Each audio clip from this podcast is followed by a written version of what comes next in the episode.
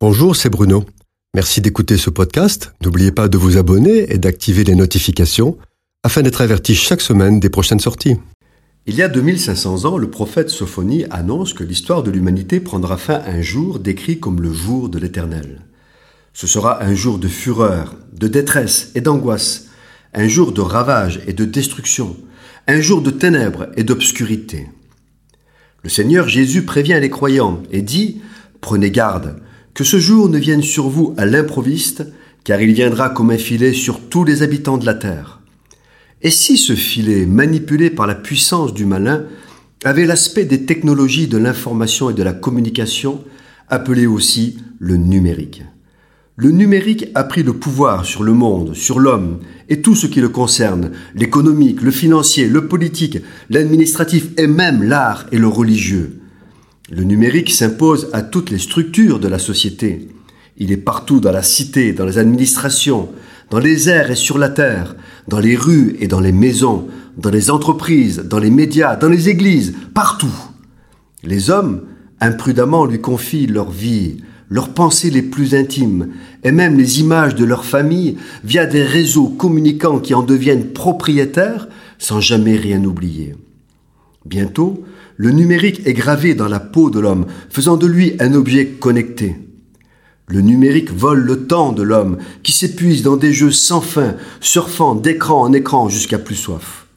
Croyant communiquer, il envoie des messages et des selfies à travers le monde par toutes sortes de moyens. Messages qui flattent son ego et dont la majorité d'entre eux sont inutiles, occupant sa vie, ses attentions, ses préoccupations et tout cela jusqu'à l'addiction comme une drogue qui dit encore, encore, jamais assez, toujours plus. Le numérique a un tel impact sur la société qu'il est devenu culture. Elle transforme l'humanité à son image, avec les mêmes mots, les mêmes références, les mêmes vérités, les mêmes pensées, les mêmes symboles. C'est la pensée unique, un nouvel esclavage. Ce piège, L'humanité l'accueille de tous ses voeux, poussés par les entreprises du numérique qui sont des commerçants qui gagnent énormément d'argent. Le danger pour les croyants, c'est que ces entreprises et leurs dirigeants véhiculent des philosophies et des principes pernicieux qui, à force de répétition, provoquent accoutumance et usure, impactant progressivement et à leur insu les valeurs et la foi des croyants. C'est le principe même de séduction qui est en marche et tombe sur le monde. La terre est déjà prise dans le filet, il est trop tard pour s'y opposer. Et de toute façon, personne ne le veut parce que la toile d'araignée numérique se part de bonnes intentions au nom de la santé publique, de la sécurité et de la prévention. Plus que cela, personne ne peut s'y opposer parce que le filet a déjà tout pris dans ses mailles.